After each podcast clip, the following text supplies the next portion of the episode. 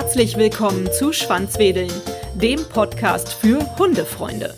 In dieser Episode führe ich ein Gespräch mit Miriam.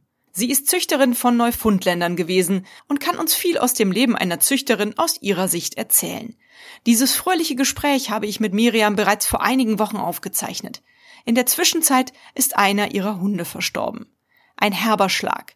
Deswegen haben wir diese Episode eine ganze Weile lang zurückgehalten. Gemeinsam haben wir nun entschieden, dass jetzt der richtige Zeitpunkt ist, das interessante und unterhaltsame Gespräch zu senden. Viel Spaß beim Zuhören. Ja, hallo, erstmal herzlich willkommen zu einer weiteren Folge von Schwanzwedeln und ich sitze hier gemeinsam mit Miriam. Miriam, du bist Hundezüchterin gewesen von Neufundländern. Vielleicht stellst du dich einmal ganz kurz vor und erzählst, wer du bist und was du jetzt machst. Ja, ich bin Miriam, bin knapp über 40, genau muss ich es ja nicht sagen. Und ja, ich habe mir meinen ersten eigenen Neufundländer zugelegt 2010 quasi als Therapiehund sozusagen. Und bin aber eigentlich schon mit Neufundländern aufgewachsen, weil der erste schon in der Familie war, wo ich dann reingeboren wurde ja, von daher kam dann später auch eigentlich nur noch ein Neufundländer als eigener Hund in Frage. Und dann habe ich irgendwann den Mann aussortiert, mir einen zweiten zugelegt und habe dann auch mit dem Züchten angefangen. Und ja, irgendwann waren es dann sieben und aktuell sind es jetzt noch fünf Neufundländer. Mhm. Die Zucht, hast du das äh, zu dem Zeitpunkt hauptberuflich gemacht? Nee, also ähm, ich denke mal, wer wirklich ernsthaft züchtet und gewissenhaft züchtet, ähm, der verdient ja damit nichts. Ganz ehrlich, sag mal, wenn ich hätte schwarze äh, Zahlen schreiben wollen, hätte ich noch ein paar Würfe hinten dran hängen müssen. Aber bis man erstmal einen Hund zur Zucht zugelassen hat, da muss man auch schon viel, viel investieren an Zeit und auch an Geld. Nee, wie gesagt, wenn man die wirklich gewissenhaft großziehen will, da bleibt am Ende nicht viel übrig an Geld. Also ist das im Grunde doch eigentlich normalerweise immer schon ein Hobby, was man so als Züchter macht. Wie wird man denn überhaupt Züchter? Du hast so eben gesagt, ja, dann bin ich Züchter geworden. So einfach war es ja anscheinend dann doch nicht. Erklär mal den Weg dahin. Also zuerst war halt ja die Anschaffung der ersten Hündin. Ursprünglich wollte ich einen schwarzen Rüden haben. Und ähm, es ist eine schwarz-weiße Hündin geworden. Eigentlich wirklich so genau das, was ich nicht haben wollte. Dann habe ich gedacht, Mensch, okay, wenn ich jetzt schon mal eine Hündin habe, wäre vielleicht auch ganz schön, mal zu erleben, wie das ist mit einem Wurf und Welpen und ähm, Hugo, dieses Wunder der Geburt. Ich bin selber kinderlos, von daher habe ich da halt nie Erfahrungen mit gehabt. Ja, dann habe ich mich halt informiert, was so an Untersuchungen nötig ist und auch an Ausstellungen. Und ähm, ja, dann habe ich mich so langsam an die Sache rangetastet und habe dann auch mit Unterstützung von erfahreneren Kollegen aus dem Verein, ja, also die haben mir dann gesagt, so welcher Schritt immer als nächstes nötig ist. Und ja, dann habe ich die erste Hündin zur Zucht zugelassen. Leider ist die aber dreimal hintereinander leer geblieben und ich hatte mir dann halt noch eine zweite Hündin mit dazu gekauft, wie gesagt.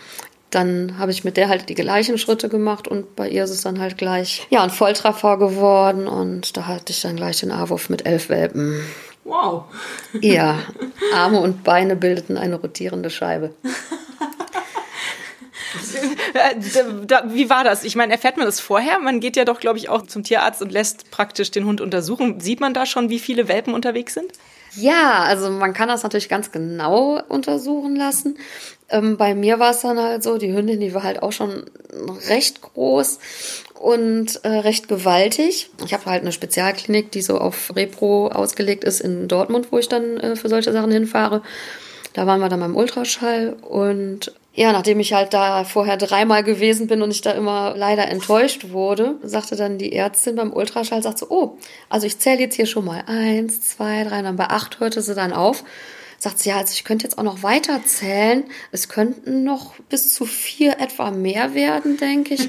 Aber dafür müsste ich jetzt die Hündin noch mal ein bisschen weiter rasieren und so. Sagt sie, wollen sie sich überraschen lassen oder sollen was machen? Sagt sie, auf jeden Fall wird es ein großer Wurf. So viel steht schon mal fest.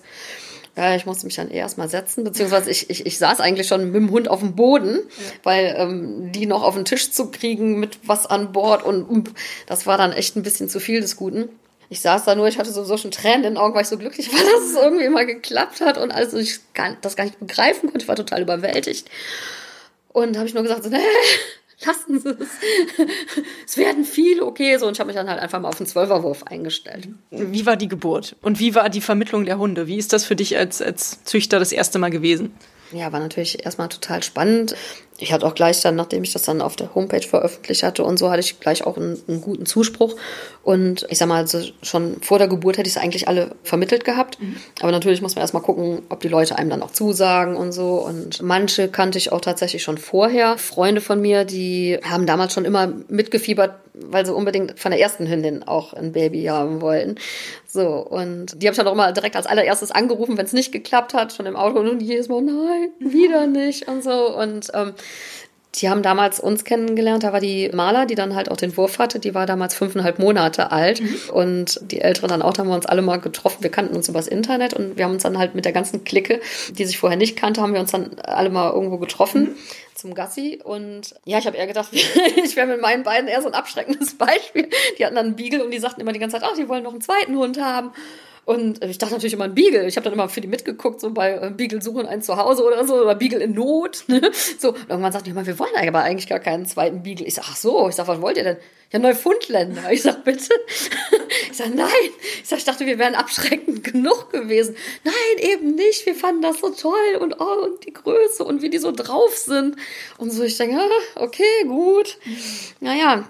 Und also da war aber halt schon klar, dass die auch einen kriegen, weil ich die halt kannte. Ne? Ja. Und dann, also auch, dass die einen Rüden kriegen.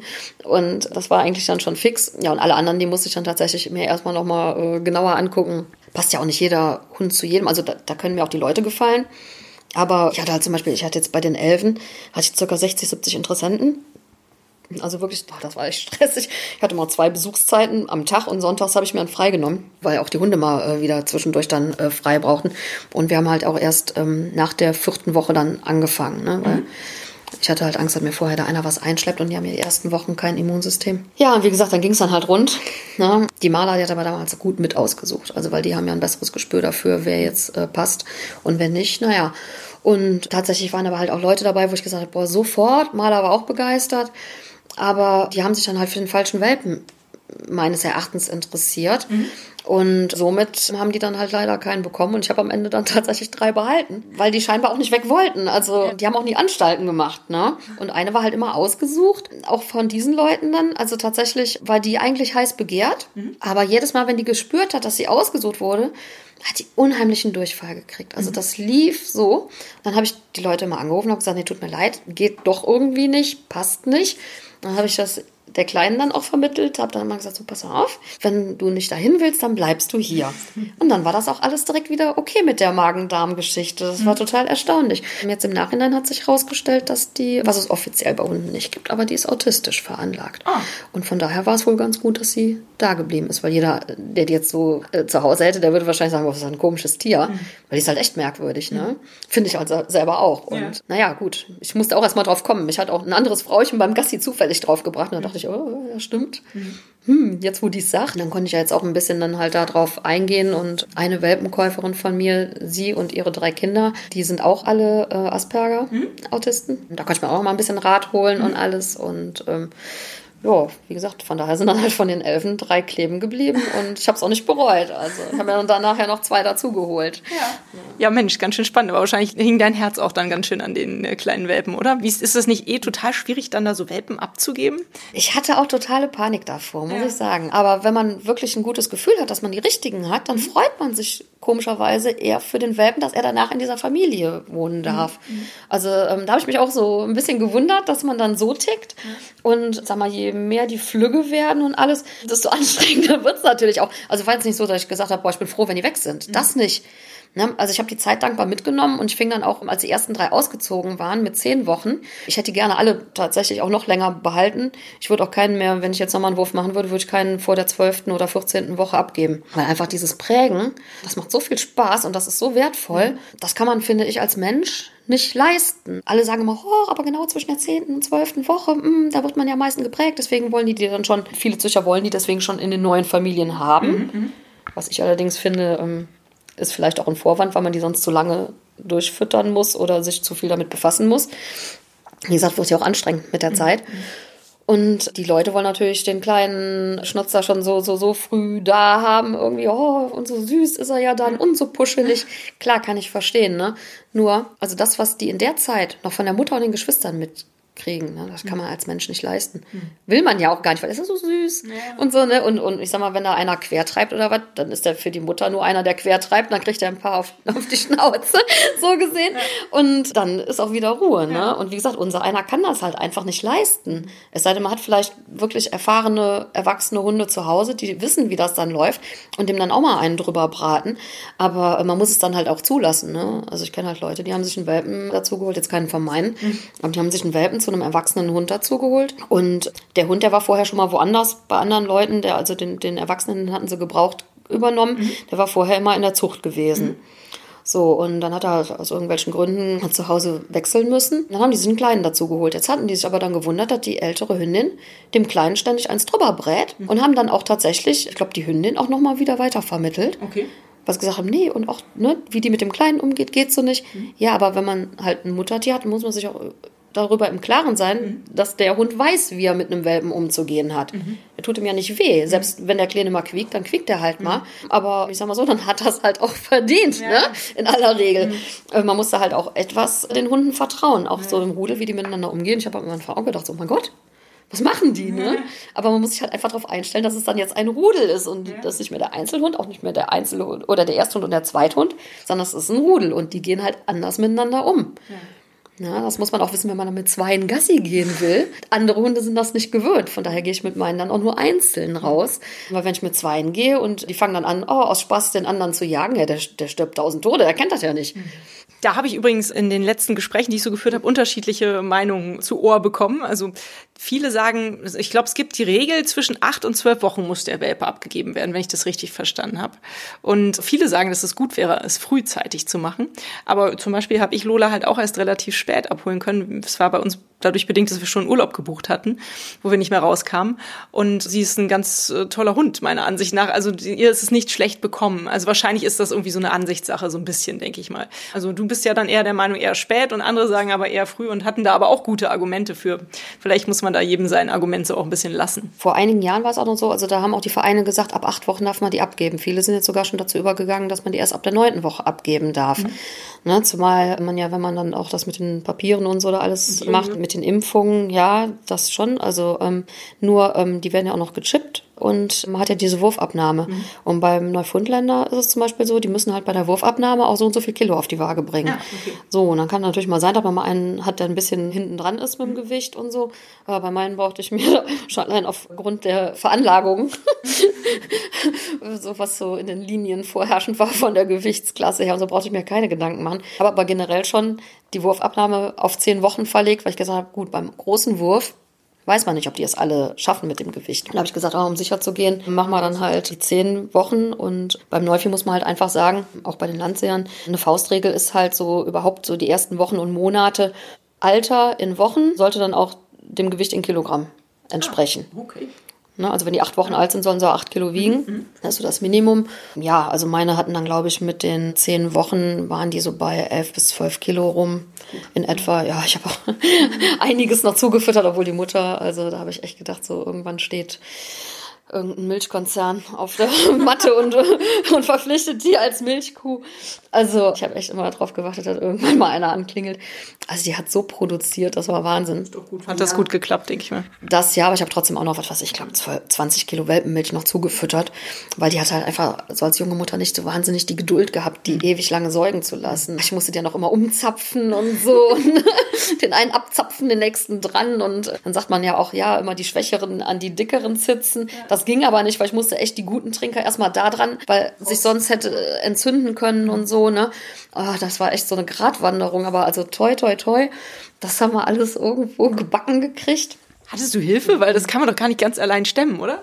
Doch, also ich habe das eigentlich schon alleine gemacht. Ich sag mal, meine Mutter, die war mir halt eine Hilfe, indem sie mir halt immer, während ich mit den Leuten dann da saß und die da abgecheckt hat, ob äh, abgecheckt habe, ob die jetzt taugen oder nicht, ne, ähm, während die da waren, es waren ja auch noch immer auch noch irgendwelche anderen Besuchsleute zwischendrin da. Ne? Ich meine, viele Freunde wollten ja dann rumkommen und so. Ich habe auch im Leben noch nie so viel Erdbeerkuchen gegessen wie in dem Sommer, weil jeder stand irgendwie mit Erdbeerkuchen auf der Matte oder die haben gedacht, oh, du hast ja gar keine Zeit. Da kamen die mit selbstgekochtem an. Das ist ja nett. Äh, ja, aber das Ding war ja, die ersten zwei Wochen passiert ja nicht viel, aber du kannst nicht vor die Türe gehen. Und ich habe halt die ersten zwei Wochen, um irgendwas zu machen, halt von morgens bis abends nur gekocht und habe mir das dann alles eingefroren. Das brauchte ich dann halt hinterher. Ich hatte also, ich wäre auf, auf jeden Fall nicht verhungert, ne? zumal ich auch noch einige Reserven äh, so am Körper habe. So, aber ähm, da wäre also nichts, äh, also da, da hätte ich jetzt keine Gefahr gesehen. Aber die meinten dann halt alle so, oh Mensch, und du hast ja keine Zeit und ach du Arme. Meine Mutter hat ja halt die ganze Zeit immer die Wäsche gemacht, ja. Ich habe die wirklich in von dem Jahr habe ich die irgendwie immer nur mit Wäschekorb vor Augen. Die hat sich zwischendurch dann auch mal hingesetzt, hat ein Stück Kuchen mitgegessen ja. und dann hörte man aber schon immer aus dem Keller wieder Wäsche. piep, piep. So, dann war die wieder unterwegs, ja. ne? So, und ähm, wie gesagt, die hat dann die ganze Zeit immer nur die Wäsche gemacht. Und ansonsten, was halt mit, mit den Kleinen war, also meine Mutter hat dann auch vorher schon gesagt, so ja, so mal mit einkaufen kann sie ja machen. Boah, und irgendwie hat sie dann gesagt, so, naja, so, ich habe eigentlich mit dem Einkauf gar keinen Bock drauf.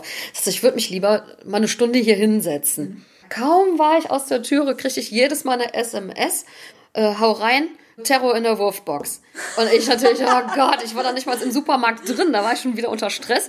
Hab dann nur alles irgendwie so, bin einfach nur so schnell durch, ne. Gott sei Dank sind ja die ganzen Discounter gleich aufgebaut, man weiß, wo alles steht, praktisch nur noch blind durch ja. den Laden das und das reingeschmissen. Ja, und eine Stunde später stand ich dann mit meinem ganzen Gepröttels auf der Matte und dachte so, oh, was ist jetzt, was ist jetzt? Ja, statt hat sie aber mal irgendwie noch eine SMS schickt, auch Entwarnung, die schlafen jetzt. Ja toll, dann lagen die dann da, alle waren am Pennen. Oh. So, und ich hatte mir voll, voll den Stress gemacht. Ja, und also das war echt grausig, ne? Und auch die Geburt, die habe ich auch alleine gestemmt, soweit. Ja, also meine Mutter wollte mir zwar helfen, nachdem dann der erste Welpe da war, habe ich dann angerufen, ich sagte, hör mal, der erste ist da. Und sie, oh, ja, okay, dann komme ich hatte vorher noch zwei, die sich angeboten hatten, aber als ich dann gemerkt habe, wie deren tatsächliche Einstellung und so ist, habe ich gedacht so, äh, lieber nicht. Ne? Also Welpe 2 bis 4 hat meine Mutter noch mit dokumentiert, so mit Gewicht und mit allem und dann auch geschrieben, was sie hinschreiben soll, wie die gezeichnet sind, damit ich auch nicht durcheinander komme. Mhm. Trotz Bändchen kann ja immer mal einer so ein Band verlieren mhm. und alles. Und beim fünften sagt ich dann, oh Baby. Hm, keine Reaktion. Ich so, Baby. Mutter eingeschlafen. Wieder keine Reaktion. Plötzlich hörte ich dann nur Stereo-Schnarchen aus dem Schlafzimmer. Das heißt, die ältere Hündin ja. lag vor dem Bett, meine Mutter lag im Bett und beide waren um die Wette am Schnarchen. Ich denke, ja, super. Da habe ich dann der Maler gesagt, Maler, pass auf, wir haben jetzt die ganze Chose alleine hier an der Backe, aber wir machen das schon irgendwie. Ich war ja gut vorbereitet, eine Restaurantfachfrau, Mise en place ist der halbe Service. Ich hatte also wirklich alles richtig schön. Wie gesagt, für zwölf zumindest schon mal war ich vorbereitet. Auch die ganzen Bändchen und so, die habe ich ein paar Tage vorher habe ich die selber noch geflochten. Ja, viel zu lang. Ich wusste nicht, wie klein die wirklich sind. Ich hatte keine Ahnung. Die waren ja kleiner als, Meerschweinchen. Muss die Dinger erst noch, also die habe ich erstmal auf Seite getan für ein paar Tage, weil da tatsächlich konnte ich ja nur einzelne Wollfädchen drum machen, weil die so klein waren. Ne? Aber wie gesagt, ich hatte halt alles gut vorbereitet soweit. Und da habe ich der Maler und mir eine Flasche Malzbier aus dem Kühlschrank geholt. Die soll ja dann auch was kriegen, entweder so Sahne oder Malzbier oder mhm. Brühe und so, damit okay. die bei Kräften bleibt, mhm. gerade bei einer langen Geburt und versprach eine lange zu werden. Jedenfalls habe ich mir dann ein bisschen Malzbier eingeschenkt, habe ihr den Rest eingeschenkt und haben wir angestoßen. Ich dann an der Schüssel. Ich sage, Maler, jetzt packen wir das. Und sie hm, guckte mich an nach dem Motto, so ja, voller Vertrauen, wir Süß. packen das, wir schaffen das. ja, und dann haben wir das auch durchgezogen. Ne? Wie viele Stunden hat das gedauert? Also es hat angefangen, ich glaube, abends um Viertel vor elf oder so. Es war auch total interessant. Ich war eigentlich einen Tag vorher, glaube ich, auch noch bei einer Hochzeit eingeladen. Aber gesagt, nee Leute, äh, irgendwie scheint das wohl ein bisschen früher loszugehen, weil die waren für zwei Tage später ausgerechnet. Da waren schon ein paar Anzeichen, da bin ich da erst gar nicht hingefahren. Mhm. Und am nächsten Abend rief mich dann eine an, eine Neufi-Freundin. Er sagt so, und was ist denn jetzt? Und so, ich sag, boah, dieses Warten, das macht mich total mürbe. Ich sag, ich bin schon seit heute Morgen so unter Adrenalin. Ich sag, das macht mich fertig, ne? Und dann saß ich da so auf dem Sofa. Ich glaube, meine ältere Hündin, die saß, ich glaube, vor mir auf dem Sofa. So, und jetzt war ich am Telefonieren. Und die Mutterhündin, die ging in die Küche. Auf einmal kam die an, war am Quieken. Ich denke, was hat sie? Die, die andere Hündin auch so. Wir beide, oh Gott, scheint loszugehen. Ich am Telefon, ich sage, mal, warte, ich muss mal kurz gucken. So bin ich in die Küche gegangen, lag der tatsächlich unterm äh, Tisch, der Erste. Ich so, nein, was ist das, was ist das? Ich sag, ich sag Sabine, Sabine, der Erste ist da, der Erste ist da. Ich sag, oh, ich werd bekloppt, ne? Und sie so, oh, dass ich dabei sein durfte. Uh, so, ist ja ein großer Moment. Ich weiß, ich war auch schon mal früher bei anderen dann zufällig, als dann der Welpe geboren wurde, war ich dann am Telefon. Da bin ich auf Patentante von dem Hund, von demjenigen welchen. Und ähm, da hieß so, warte mal, ich leg dich mal kurz auf Seite. so, und dann so, flupp, dann so, ja, ist da, alles klar, wir können weiter telefonieren. Ich so, oder wie? so und so ähnlich war das dann auch. Ich sag, Sabine, ich muss aufhören. Der erste ist da. Oh Gott, jetzt muss ich erstmal gucken, dass ich den irgendwie dann, ne, dass ich auch die Hündin und alles, dass ich jetzt klar mache, so, ah, du musst jetzt in die Wurfbox. Klar, vorher Probe liegen, kann man ja viel, aber ja. wenn es dann wirklich losgeht ne, und zu wissen, dass sie dann dahin muss. Und sie kam halt nur an, so nach dem Motto, oh, hör mal, da ist jetzt einer, da ist jetzt einer, ich weiß nicht, wo der herkommt. Ich habe mit dem nichts zu tun, ich kenne den nicht. Ne? und ich auch so, oh, was machen wir jetzt? Oh, oh mein Gott erstmal dann Nabel kontrolliert, ne? Immer noch mal im Buch schnell geguckt, so, ha, was muss ich jetzt als nächstes machen, ne? Also war echt schon spannend. Vor allem, ich hatte mir auch schon die ganzen Schläufchen dann zurechtgelegt zum Abbinden und ja. so, ne? Oh mein Gott. Da, da ging es echt rund. Also, okay. ne, und wie gesagt, ähm, dann kam auch erstmal eine Weile keiner mehr. Dann ging es los, ja, mit dem, wie war das denn? Ich glaube, der neunte. Ich habe auch auf meiner Homepage habe ich auch die ganzen Geburtszeiten stehen. Also der neunte kam jedenfalls irgendwann erst einen Morgen später. So, und dann kam auch nochmal Fruchtwasser, aber dann kam erstmal nichts mehr. Okay. Habe ich in der Klinik angerufen. Ja, sonntags nachts dann natürlich oder sonntags morgens Notdienst und alles. Das sagten die ja, hm, sagten die, jetzt machen sie das erstmal, wie es in dem Buch noch steht mit diesen äh, Mittelchen, die da angepriesen werden, mit mhm. homöopathischen, ähm, damit das weiter in Gang kommt wenn sich dann bis um so und so viel Uhr nichts getan hat, dann fängt auch bei uns der normale Dienst dann wieder an. Dann, also zwar auch Notdienst, aber dann sind wenigstens noch mehr Ärzte im Hause. Wenn es bis dahin nicht geklappt hat, melden sie sich nochmal, dann kommen sie rum. Naja, da hat sich dann wirklich nichts mehr getan. Da habe ich mich halt um 9 Uhr mit den neun vorhandenen und der Mama auf den Weg gemacht. Ne? Schreck, was hast du für ein Auto und VW-Bus? Äh, nee, das, ich, also, das war tatsächlich im normalen Kombi dann halt. Ja, ne? okay. ne? So, und ja, ich musste dann halt die Kleinen alle mit der Wanne, ne, auch noch schön abgedeckt, damit die sich ja nicht erkälten, mhm. weil die Mutter wäre sonst nicht aus dem Haus gegangen ja, ohne die Kleinen. Ja. ja, und dann bin ich halt mit der Wanne zum Auto, meine Mutter mit Hund hinterher. Ja. Und dann habe ich halt, also meine Mutter, die blieb ja dann bei der anderen Hündin. Mhm. Und dann habe ich halt, als ich dann vor der Klinik stand, habe ich nur angerufen, ich sage, Freunde, einer muss rauskommen. Einer muss sich der, der Mama annehmen oder die, die Kleinen vorwegschleppen. Ich sage, eins von beidem, ne? Ja, da hatten sie irgendeinen Praktikanten auch noch zufällig da. Ja, der hat das dann mit mir gemacht. Und ähm, dann hat die nochmal ein Wehen, also da haben wir erstmal äh, noch ein Röntgenbild gemacht, wie viele überhaupt noch drin sind. Mhm. Da haben wir noch zwei gesehen. Da hat sie nochmal ein wehenförderndes Mittel bekommen und dann kamen die zwei auch ah, noch. Schön. Und interessanterweise war halt tatsächlich der Zehnte, der dann kam, der war jetzt wie dieser eine Golden Retriever, der jetzt durch die Presse ging, der Grüne. Ach. Der war halt auch äh, schwarz-grün. Ja, ich habe schon gesagt, wenn es ein B-Wurf geworden wäre, hätte ich den Borusse genannt. Wegen Mönchengladbach, das hätte halt so gut gepasst. Ja, ja, aber gut, war halt der A-Wurf. Ne? Ja. Naja, nee, und äh, wie gesagt, der war halt auch die ganze Zeit, also, also man sieht es auf den Fotos nicht, aber tatsächlich konnte man halt dann sehen, im Vergleich zu den anderen hat er halt auch noch immer äh, grün geschimmert. Ne, das hat sich halt dann irgendwann ja. wieder gegeben. Aber der war am Anfang war der schwarz-grün.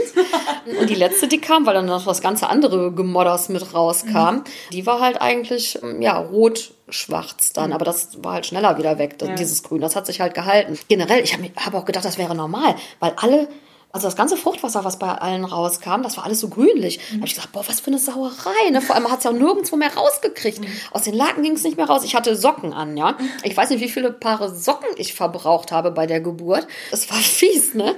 Also äh, von wegen Wunder der Geburt konnte ich jetzt, also ich konnte dem Ganzen jetzt nicht so das Wundervolle, muss ich leider zu meiner Schande gestehen, abgewinnen. Es war halt echt ein hartes Stück Arbeit, ja, ne? Ja.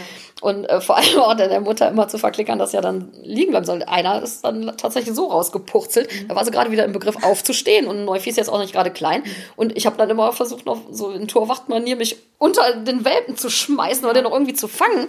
Ich, ich habe das ja immer auch da nie so gecheckt. Ich muss dann immer noch die, die dann wieder gerade an der Zitze hingen, ich muss sie immer zwischendurch wieder anlegen. Wenn sich dann wieder ankündigte, oh, da kommt wieder einer, habe ich die alle wieder abgezapft. Ne? Die ersten beiden Jungs, die da waren, boah, die machten tierisch Rabatz jedes Mal. Ich dachte, boah, Nee, also von denen behalte ich schon mal keinen. Habe aber jetzt einen von denen zu Hause. Ich habe mal gesagt, so, ne, die ist viel zu unentspannt. Ne? Die, die dann tatsächlich so auf dem Boden gepurzelt war, die war dann, ähm, aber äh, das ist die, äh, also ich weiß nicht, ob es daran lag, aber die, die mit dem Autismus. Ähm, die war aber von Anfang an noch total zufrieden immer mit allem. Also wenn ich die dann hinterher abgezapft habe, als dann acht und neun kamen, oh, die hat schon wieder eingerollt und hat dann einfach nur geschlafen. Da habe ich gedacht, Mensch, wie süß, was für ein dankbares Baby, ne? Auch schön. Und so, also da muss man auch sagen, die ist auch heute noch so, die ist so mit allem immer zufrieden, was man ihr so anbietet, ja. ne? Das ist schon schön. Wie gesagt, da kamen halt dann noch die beiden. Und tatsächlich auch in der Klinik, ne? Die sind in diesem Röntgenraum dann zur Welt gekommen, weil das dann halt direkt, die haben gesagt, oh, machen wir direkt die Spritze hier und hm, oh, wir haben noch zwei Handtücher da, hm, Handtücher drunter. Ich, alles andere habe ich dann auch wieder selber gemacht, ne?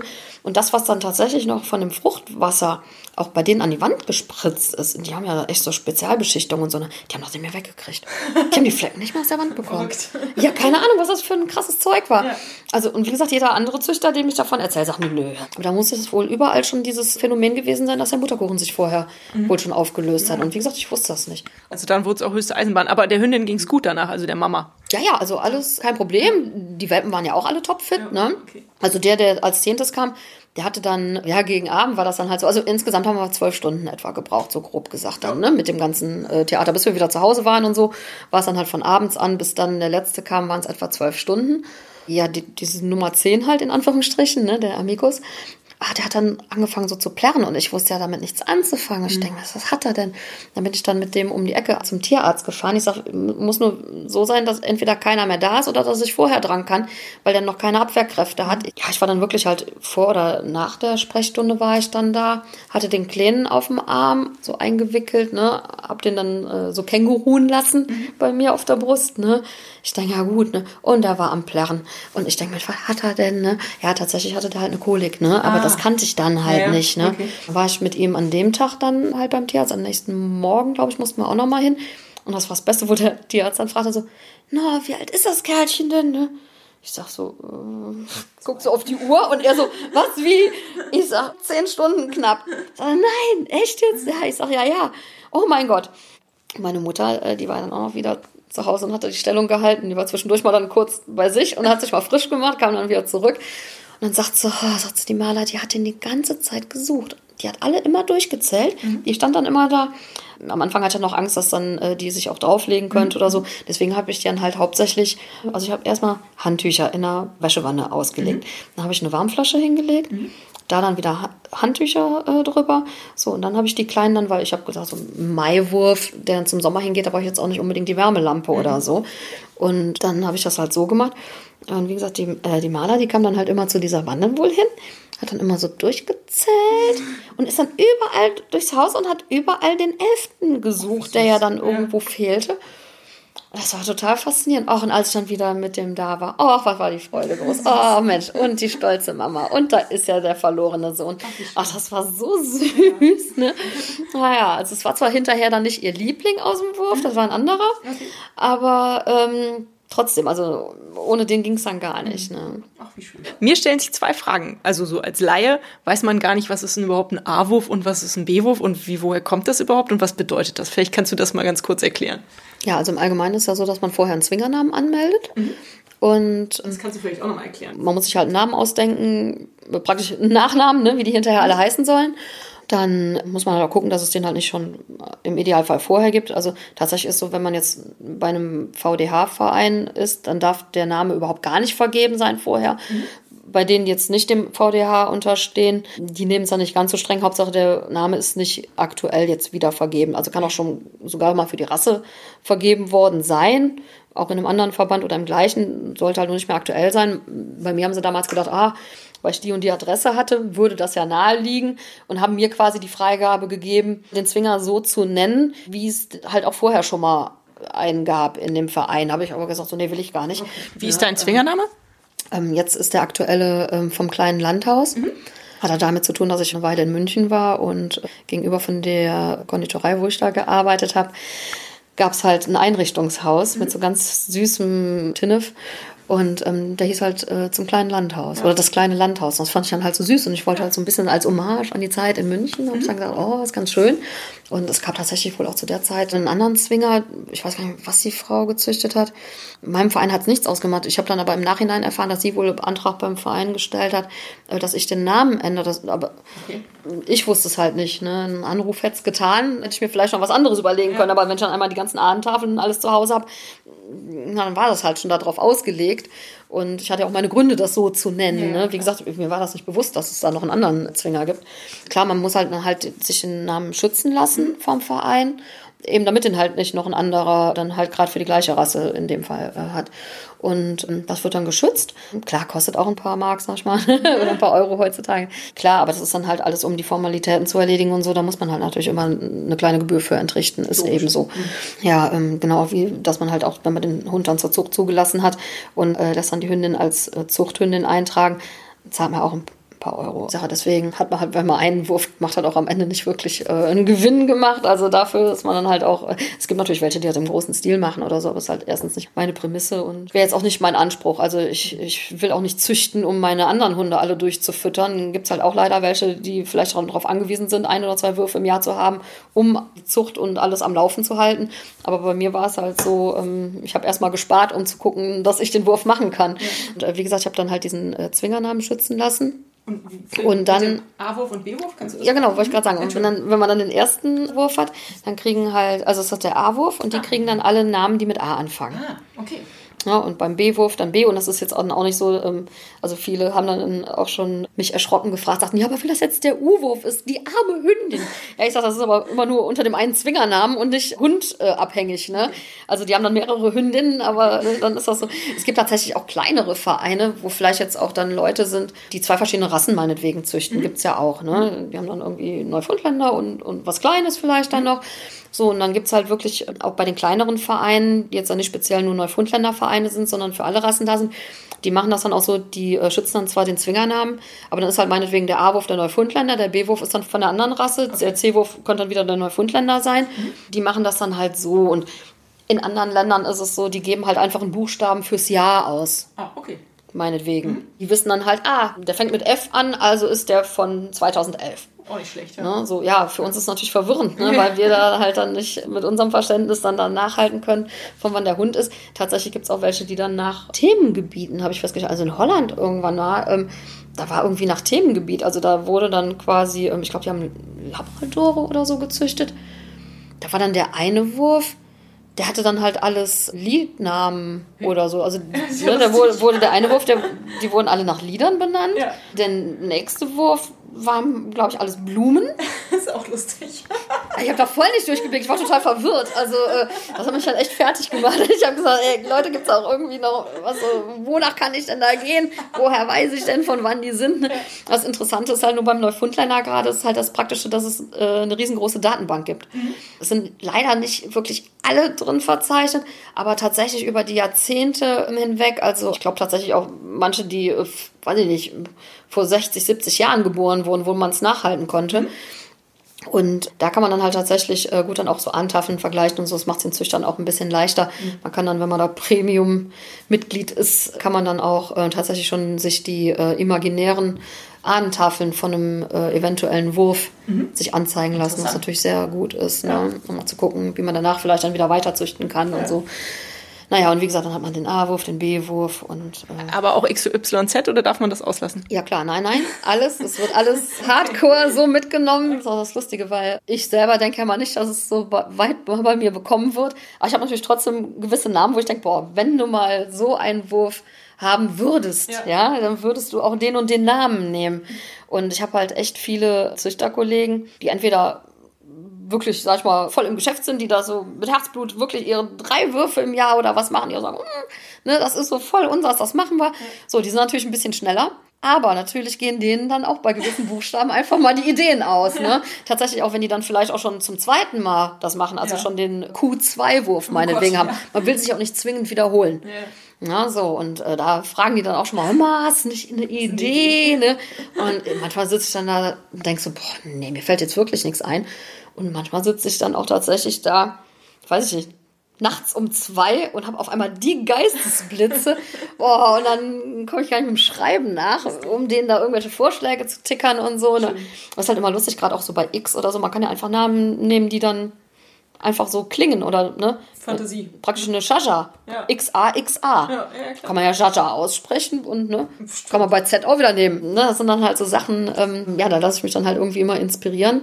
Ja, wie gesagt, ich werde dann auch mal gerne gefragt. Ja, bei meiner Nika, oh, da hat mich auch dann die befreundete Züchterin damals, da fragte die auch so, ja, sagt sie immer, hm, mein N-Wurf ist da. Ah, was würdest du denn nehmen? Ich sag, ja, wie, wann sind die geboren? Ja, heute. Ich denke, oh, heute ausgerechnet N-Wurf an Nikolaus. Das war mal ein Zufall. Ja, toll. Besser geht's ja nicht. Und dann fing ich dann an, so, ja, Nikola, Nicolina, Nicoletta, äh, Nico, Nikos, äh, Nikolaus. So, jetzt war es aber halt so, ähm, der eine, der ist leider schon sowieso äh, tot auf die Welt gekommen mhm.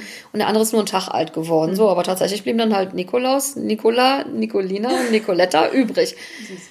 Ja, hätte ich damals geahnt, dass ich mal einen aus dem Wurf nehmen werde, hätte ich mir eventuell ein paar kreativere Namen ausgedacht. Naja, und äh, da ich aber halt leider auch so die Tradition vertrete, dass halt ich entweder den Hund möglichst nah am Wurfnamen dann auch nenne mhm. oder halt ähm, wenigstens versuche, wenn es halt noch in der Zeit ist, wenn der Hund dann nicht schon zu alt ist und die Ahnentafeln schon da sind und ich entscheide mich dann erst, dass ich dann aber noch versuche, den Namen, den ich als Rufnamen haben will, als Zweitnamen einzutragen. Mhm. Ne, ich habe auch immer bei meinen Welpenkäufern dann drauf gepocht, so Leute, Leute, irgendwann jetzt, also, ne, die Handtafeln, die sind schon jetzt in der Mache. Ich sage, wenn ihr euch jetzt endlich mal durchringen könntet zu einem Namen, ja. würde ich den noch eintragen lassen. Ne? Ja. Und besonders ein Pärchen, die hatten sich so schwer getan, oh, bis die dann drauf gekommen sind. Die wollten halt irgendwas ganz Besonderes haben, wie sie sich auch schon bei der ersten Hündin überlegt hatten. Ach, und das dauerte wirklich, das war auf den allerletzten Drücker. Und tatsächlich zwei, die haben den Hund dann erst umbenannt als er dann schon vermittelt war. Schade, da konnte ich es dann halt ja. nicht eintragen lassen. Und bei dem zehnten halt, ne? Da war es dann auch so, da habe ich gedacht, Mensch, also da habe ich so lange gesucht, bis da die, die richtigen dabei waren. Ich glaube, ich hatte neun oder zehn Interessenten allein nur für den da. Aber es passte halt irgendwie immer nie. Und dann habe ich damals gedacht, so, hm, ist ja gerade Fußball-WM. Hm, damals war halt dann der Miroslav Klose, der absolute Torschützenkönig, ja dann im Endeffekt von allen WMs zusammen. Da habe ich gedacht, hm, nimmst halt als zweiten Namen Miro, weil Amicus wird ja schon kaum einer ja. Den Hund unbedingt rufen wollen. Dann nimmst du Miro. So, dass er jetzt aber ausgerechnet dann in die Schweiz geht, konnte jetzt keiner ahnen. Und als ich dann die Leute, die zukünftigen Besitzer fragte, ich sage, ja, ich sage, wie wollt ihr denn dann nennen? Wollt ihr noch was ganz anderes? Vielleicht können die es halt noch ändern. Ich sage, ansonsten halt vielleicht ja wirklich ein Miro oder so. Und dann, nein, wieso? Der hat doch einen Namen. Ich sage, ja, aber ich sage jetzt Amigos. Ja, der Amicus ist doch sehr schön. Alles klar. Ne? Und dann habe ich ihn vorher schon immer Amicus gerufen, damit er auch wusste, dass er gemeint ist, oder? So. Und das war halt total süß. Und so heißt er dann jetzt ja, halt. Das ist doch schön, wunderbar. Ja, halt auch toll. Ne? Darf ich kurz eine Zwischenfrage stellen? Ja, Und zwar. ja, du erzählst so schön. Ich möchte dich gar nicht unterbrechen. Du machst das ganz wunderbar. Was ich so ein bisschen rausgehört habe aus deiner Erzählung, also ihr Züchter untereinander, ihr pflegt auch so ein Netzwerk, also ihr unterhaltet euch auch, oder? Ja, im Idealfall. Also es gibt natürlich auch immer welche. Mhm. Hoch, auf einmal haben die wieder einen Wurf, ne? So, und nach dem Motto, oh, großes Geheimnis, großes Geheimnis, und ah, jetzt haben wir aber wieder, ne? Und ah, wir haben mit dem und dem gedeckt. Mm, ne? Oh, der große Wurf ist uns gelungen, so, so gesehen. In dem Sinne wirklich der große Wurf.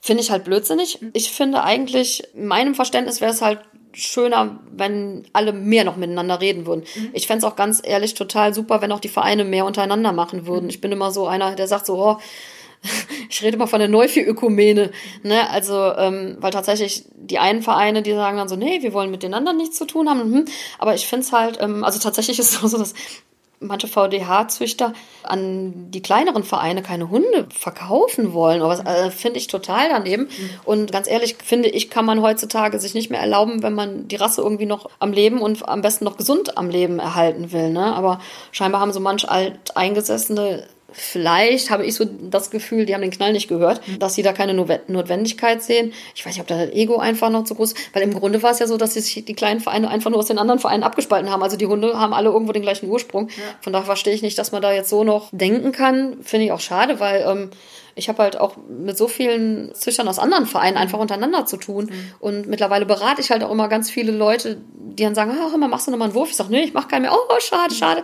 Dann sage ich immer, nee, aber du, hör mal, vielleicht dadurch, dass man sich halt auch kennt von verschiedenen Wanderungen, die jetzt auch gerade auch so bei FB, ne, Facebook äh, oder so, wenn man sich da untereinander kennt und man geht da zu einer Wanderung oder so, wir sind ja nicht alle dann vom gleichen Verein, sondern es kommen ja aus den verschiedenen Vereinen die Leute zusammen. Mhm.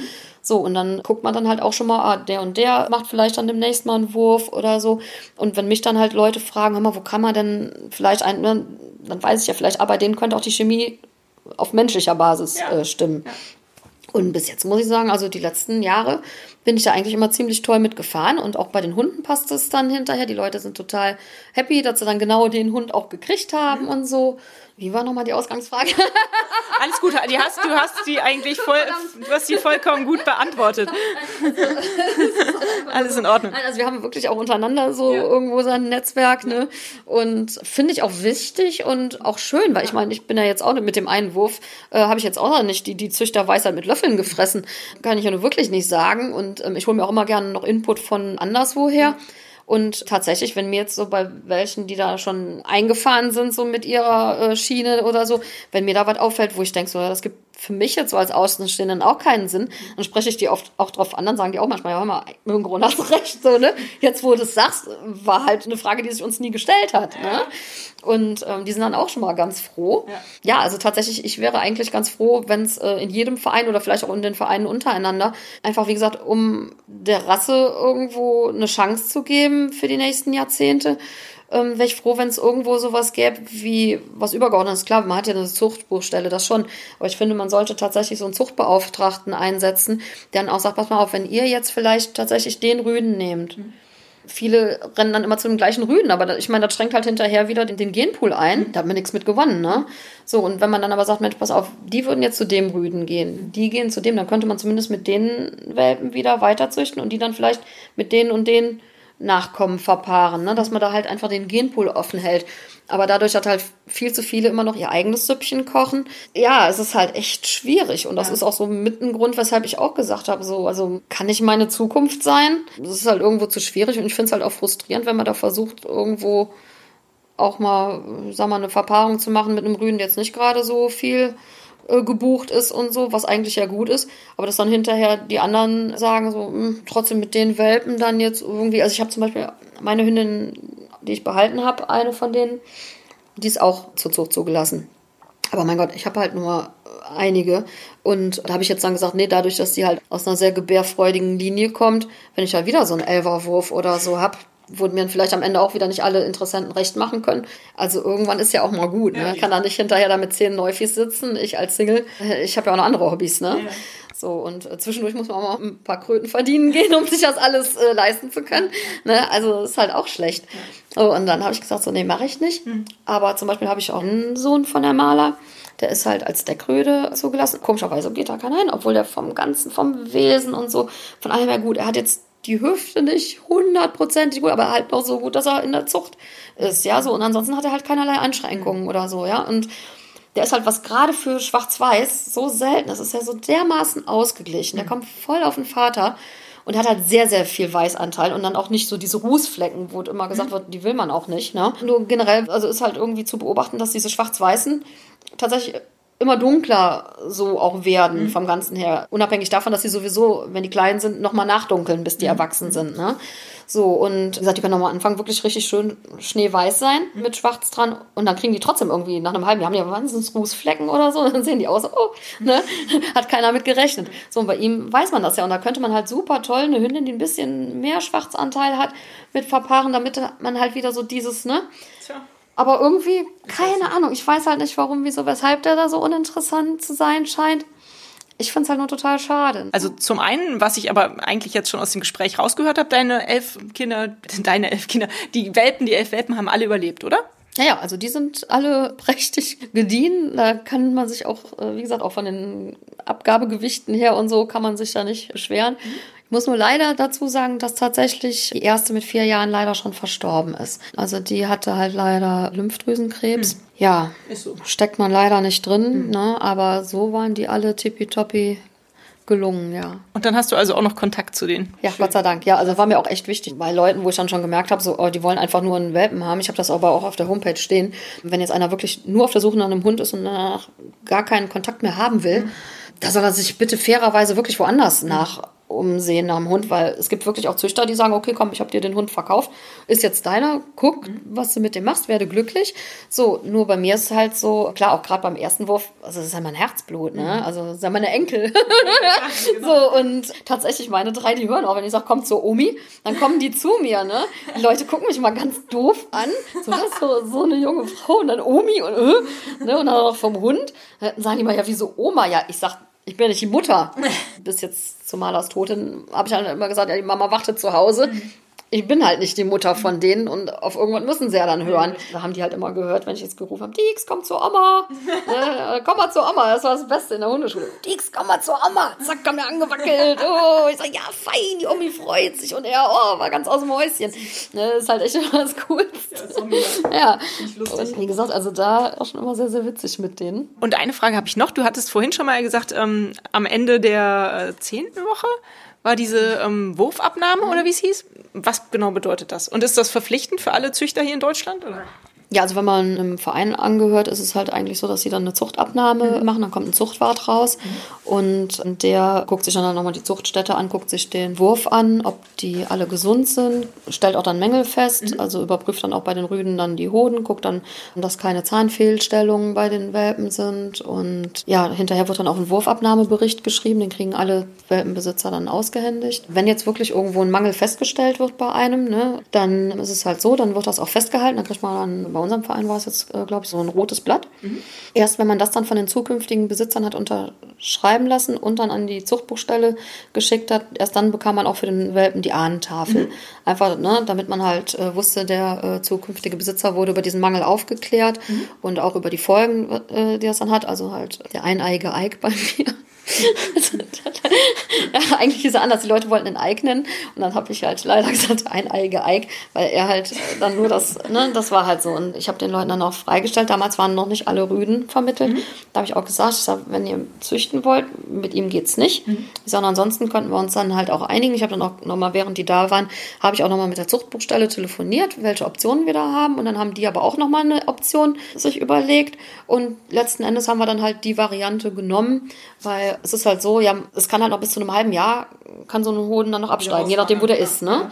So, und am Anfang haben die natürlich dann erstmal einen Anspruch drauf, dass sie halt weniger bezahlen für den Hund. Mhm. Wir sind dann halt so verblieben, die haben weniger für den Hund bezahlt, sind aber regelmäßig zur Kontrolle gegangen. Wäre dann noch irgendwann was gekommen, hätten sie mir den Rest abzüglich dessen, was sie halt schon beim Tierarzt gelatzt haben, noch bezahlt. Ja. Wie gesagt, war deren äh, Einfall und ansonsten war halt, dass ich gesagt hätte, okay, ich kann mich sonst auch an den Kosten für die OP beteiligen ja. oder so. Aber wie gesagt, wir haben uns da, also haben da uns halt gut geeinigt ja. und waren am Ende alle zufrieden mit. Mhm. Und ja, tatsächlich wurde er dann halt auch kastriert.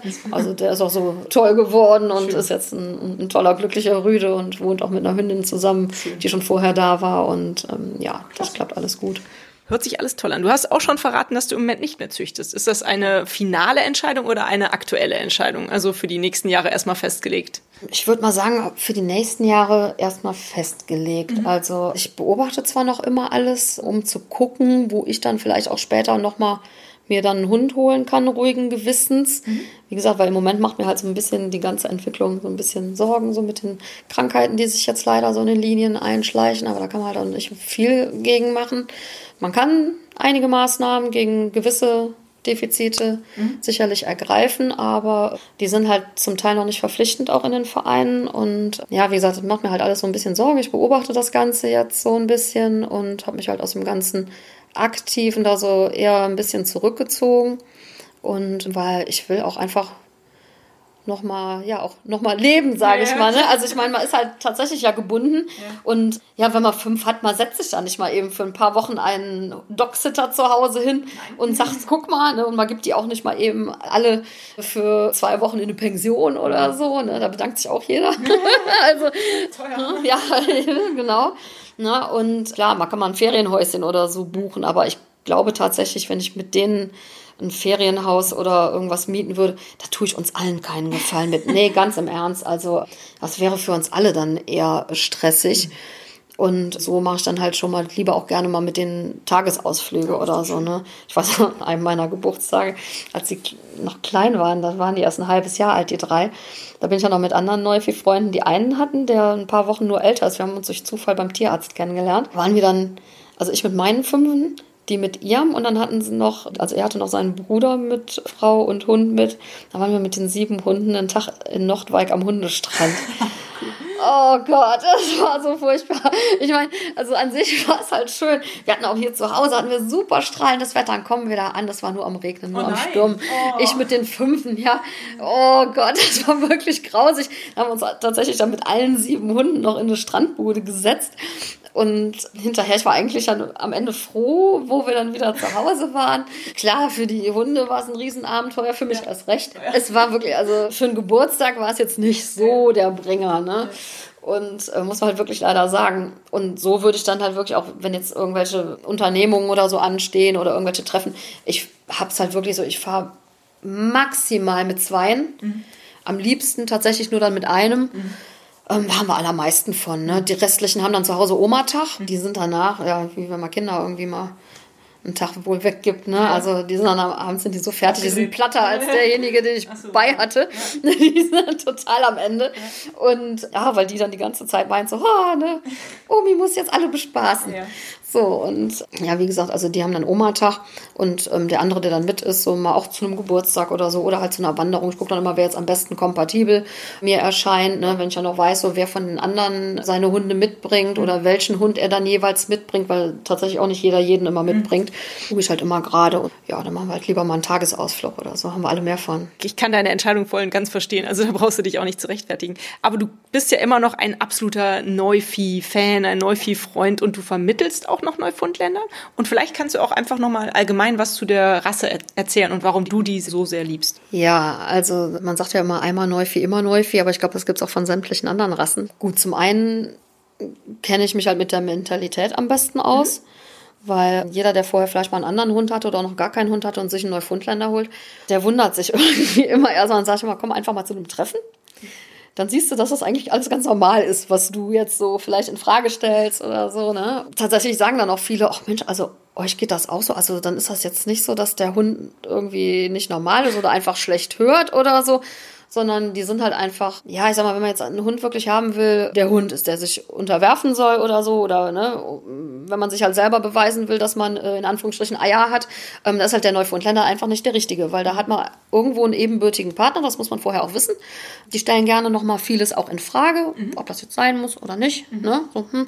Man muss es auch wissen, das sollte man auch wissen, wenn man sich eine Hundeschule dann aussucht äh, mit dem, dass auch so ein Trainer oder so, der muss das halt auch wissen, wie so die Mentalität des Neufundländers ist. Ne? Also wenn man jetzt sagt, äh, mach Sitz, ja, der macht Sitz, aber man muss halt erstmal wirklich noch so, so 21, 22, vielleicht auch 23, 24, dann setzt er sich. Ja, aber man, also man hat halt wirklich so das Gefühl, dass es gerade auch wegen der Körpergröße so vom Ohr ein bisschen so braucht, braucht bis das dann da ist, wo es hin soll und dann setzt er sich auch.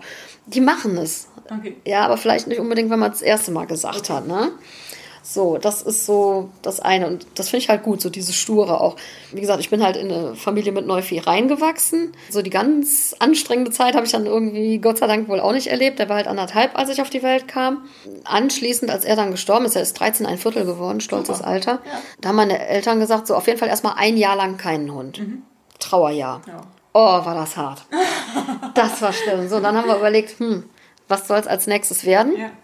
Meine Mutter sagte, ey, irgendwas Kleineres mal, damit man auch wirklich besser mal überall mit hinnehmen kann. Mhm. Ja, dann haben wir überlegt, damals wurden dann gerade, fing das so an mit diesen Elos. Mhm. Das war damals noch keine Rasse, da hat dann diese eine Züchterin, die da, glaube ich, in Hannover mit angefangen hat, die hat dann auch immer geguckt, so welche Rassen man am besten kreuzt, um irgendwie am besten an diesen Ideal-Elo äh, zu bekommen. Aber ähm, Nee, da war uns dann irgendwie auch noch nicht so, aber gesagt haben, nee, man weiß ja auch nicht, was dann da jetzt alles so genau drin ist. Und meine Eltern, hm, man sollte sich schon ein bisschen charaktermäßig dann drauf einstellen können, was vielleicht mal bei dem Hund so vorherrscht. Meine Mutter sagte dann, Mensch, also, mir haben ja schon mal Schau-Schaus gut gefallen ja, letzten Endes hatten wir dann Schau Schau, den haben wir auch nur von den Züchtern deshalb bekommen, weil wir vorher nur einen Fundländer hatten, weil die haben halt gesagt, okay, sie wissen ja, wie man mit sturen Hunden dann umzugehen hat.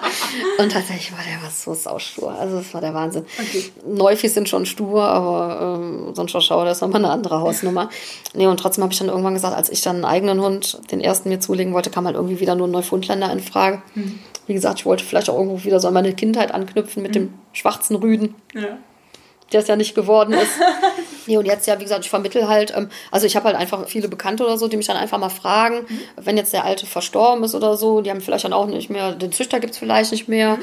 Äh, oder so, dann sagen die auch so, Mensch, hör mal, hm, und die und die Richtung gefällt uns, was gibt ja äh, diese europäische Linie und amerikanische Linie, die sind mal bulliger, mhm. nicht jeder findet das Bullige so gut. Ja, dann fragen die auch so, hm, guck mal, und das gefällt uns und die und die Farbe oder was würdest du uns empfehlen vielleicht auch als Farbe, weil manche sagen, ist Schwachsinn, aber ähm, tatsächlich muss ich halt sagen, ich kann halt wirklich anhand der Farbe auch sagen, die sind charakterlich unterschieden. Okay. Muss man halt auch immer noch gucken, wie jetzt so vielleicht auch die Elterntiere gerade sind und alles tatsächlich gucke ich halt auch immer noch drauf, da ich mich ja schon seit Jahren mit beschäftige, mit diesen Krankheiten, die halt so gerade mit dem Herzen oder so, ne? Also viele sagen, oh, ist uns egal, oder auch die Eltern sind ja kontrolliert, hat aber damit nichts zu tun, ne? Also wenn man jetzt weiß, so hm, einer hat da halt, also der hat zwar sehr, sehr viele Nachkommen, ja, mhm. aber trotzdem prozentual gesehen auch viele Herzkranke oder wie ich finde, unnötig viele Herzkranke. Ich finde, da muss man nicht nur unbedingt einen aus der Linie holen. Oder man sagt halt dem Züchter vorher, pass auf, kontrolliert das bitte lass den auch schon den Welpenherz schallen. Man kann zwar nicht alles sehen, aber einiges.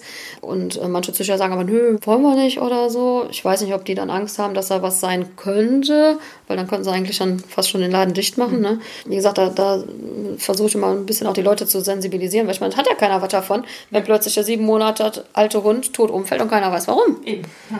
Ne? Und wie gesagt, da versuche ich halt immer so ein bisschen dann auch zu gucken. Also wer sich für einen Neufundländer interessiert, ist bei dir an der richtigen Adresse. Kann ich das so weitergeben? Ja, kann, kann ich gerne melden. Ja, also tatsächlich ist es auch so, dass mich auch öfter schon mal welche fragen, die vielleicht tatsächlich aus gesundheitlichen Gründen oder so, ich sag mal in Anführungsstrichen, Gebrauchten abgeben müssen. Okay.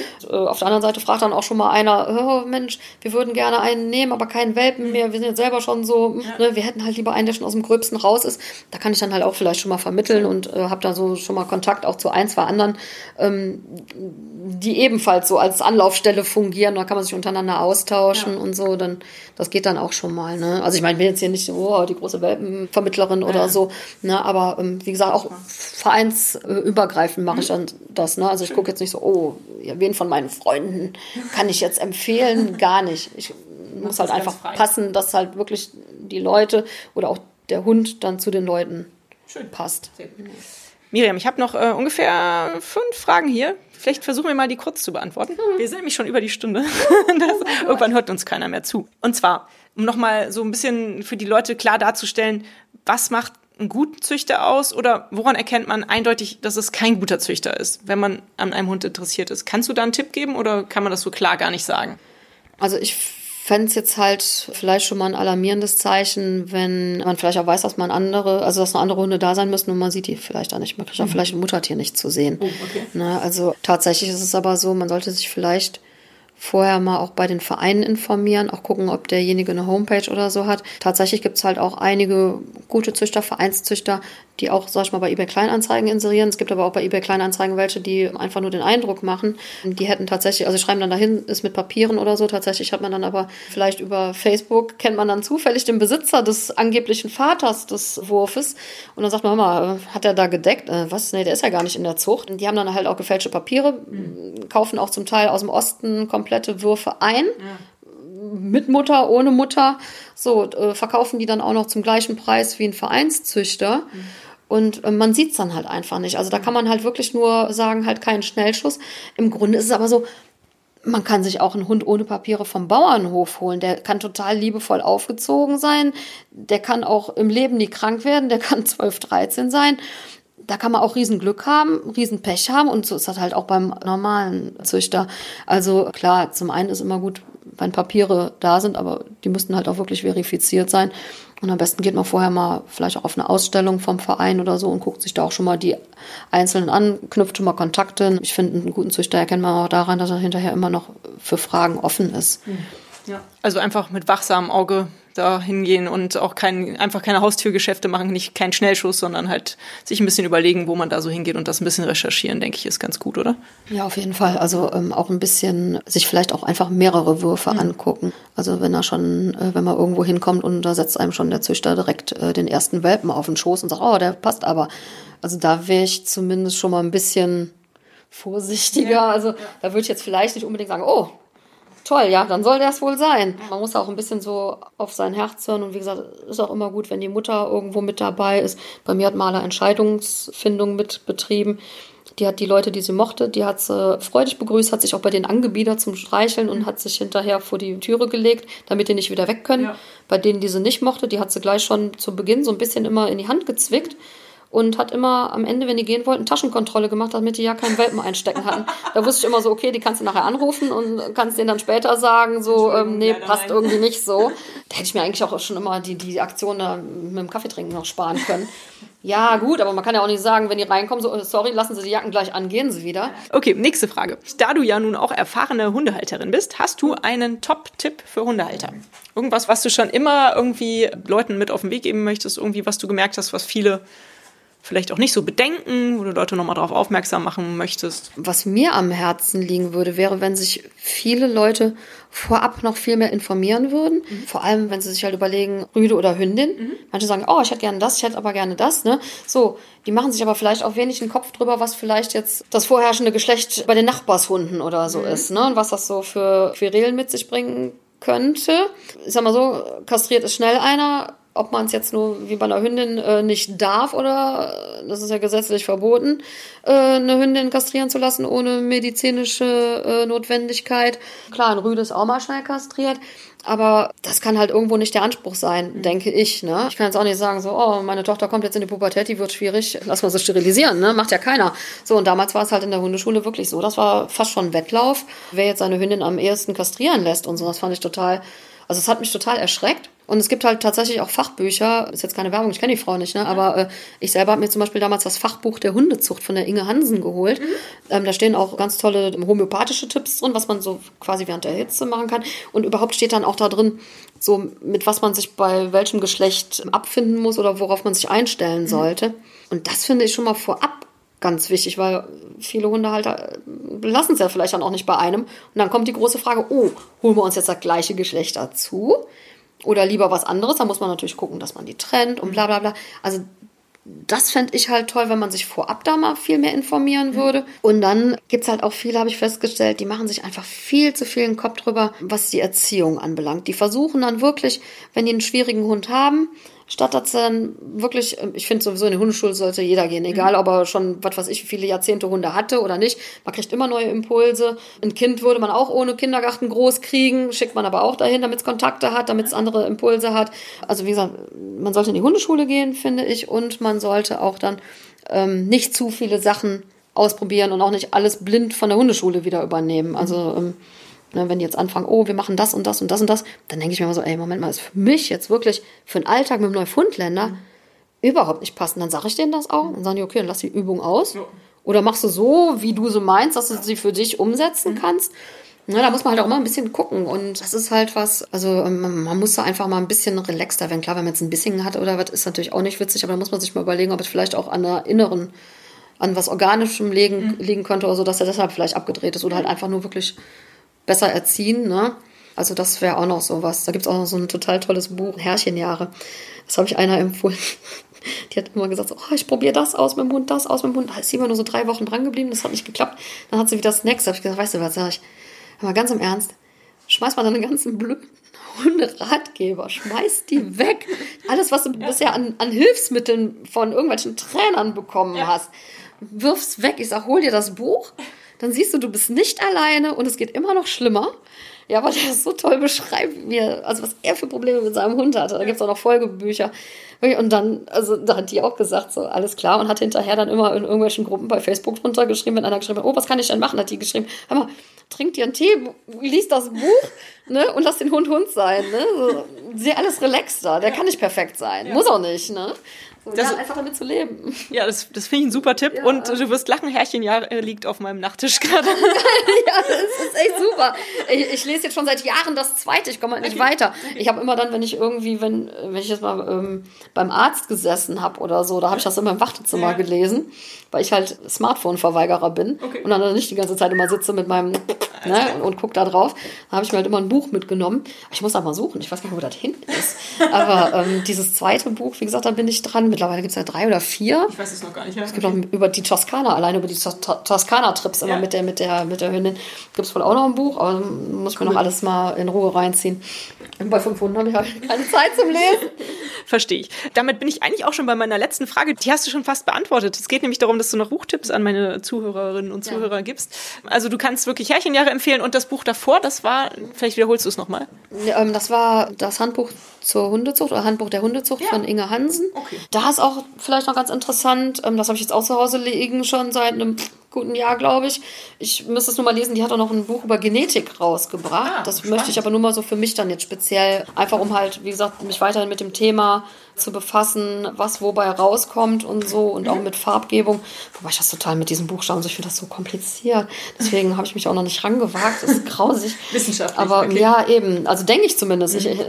das macht mir schon einfach nur Angst. Ne? Dann denke ich schon so, Gott, was kommt da auf mich zu? Die finde ich halt, ähm, hat sehr gute Fachkenntnis, weil die seit ewigen Zeiten Hunde züchtet. Ich glaube, Hova-Rate. Und das hat mir also zum Beispiel auch beim Züchten dann mhm. gut geholfen. Wie gesagt, ich habe dann immer noch nachgeguckt, so, oh, was muss jetzt als nächstes machen? Ne? Und da habe ich dann halt auch das und auch diese, die mit diesen Mittelchen und so, die waren auch sehr gut, die die da empfohlen hat. Also das und halt, ja, eigentlich Herrchenjahre. Ansonsten könnte ich jetzt sagen, ey, Erziehungsratgeber oder so, so, nee, einfach aufs Herz hören mhm. und auch wirklich gucken, viel, vor allem wirklich viel gucken, viel den Hund beobachten und gucken, was der auch braucht. Der, so ein Hund bietet im Grunde auch so viel an, das sieht man auch nicht. Das habe ich auch erst gecheckt. Also ich war halt wirklich mit jedem Hund bis jetzt in der Hundeschule. Mhm. Selbst auch mit dem, den ich gebraucht übernommen habe, war ich jetzt erstmal in der Hundeschule, weil ich gesagt habe, wir müssen erstmal noch mehr ein Team werden. Mit dem äh, ja jetzt im Frühjahr oder wann, wenn nicht mehr so usselig ist, ähm, dann werde ich mal gucken, da fängt wahrscheinlich der Longierkurs der nächste an. Mhm. Da wird er halt in Longierkurs dann Schön. gehen und ja. alles. Ne? Und ansonsten kann man sich halt nur vielleicht wirklich noch rassespezifische Bücher holen. Wobei da auch so viel, also teilweise sind die auch echt überaltet oder mhm. teilweise sind auch die Autoren überaltet. ja, sorry. Also ne, nichts gegen erfahrene Züchter, aber nicht alles hat heutzutage vielleicht noch so Bestand, habe ich festgestellt. Also äh, ja, schon allein, wenn ich nur diese, diese Rassebeschreibung immer sehe, so diese, dieser FCI-Standard was so, also wie groß der, der Durchschnittsneuvieh zu sein hat und was der wiegen soll, da denke ich mir so, Leute, was habt ihr denn für Hunde? Also seitdem diese amerikanischen rüberkommen, ja, da ist das einfach kaum noch zu gewährleisten, dass die tatsächlich noch so in Anführungsstrichen klein und zart sind. Okay, Wenn ich gucke, was ich da für Brocken zu Hause habe und die sind echt weit über dem Durchschnitt, wobei es da auch viele gibt, die echt zu schmächtig meines Erachtens sind, aber die, die entsprechen dann in meinen Augen auch nicht mit dem Rassestandard. Ja. Ne? Also wenn ich, wenn ich einen schmalen und einen kleinen Hund haben will, muss ich mir eine andere Rasse suchen. Das ist kein Neufundländer. Miriam, ich denke, wir kommen mal zum Schluss. Ich danke dir ja. ganz herzlich, dass du mir so viel erzählt hast ähm, aus deinem Leben und von deinen Erfahrungen. Es war total interessant und ich denke, die Hörer werden es genauso gern hören wie ich. Dann ja, wünsche ich dir noch ganz viel Erfolg weiterhin mit deinen Neufies und pass gut auf sie auf. Vielen Dank für alles. Ja, sehr, sehr gerne. Ich habe auch zu danken. Miriam züchtet nicht mehr aktiv. Jedoch vermittelt sie noch Neufundländer. Wenn ihr daran Interesse habt, meldet euch doch gerne bei ihr. Den Link zu ihrer Homepage findet ihr wie immer in den Show Notes. Hat euch dieser Podcast gefallen, dann teilt ihn doch mit euren Freunden und gebt mir eine 5-Sterne-Bewertung, denn nur so werden auch andere Hundefreunde auf den Podcast aufmerksam. Nun knuddelt euren Hund und gebt ihm ein Leckerchen und sorgt für ein Schwanzwedeln. Bis zur nächsten Folge. Wuff und tschüss.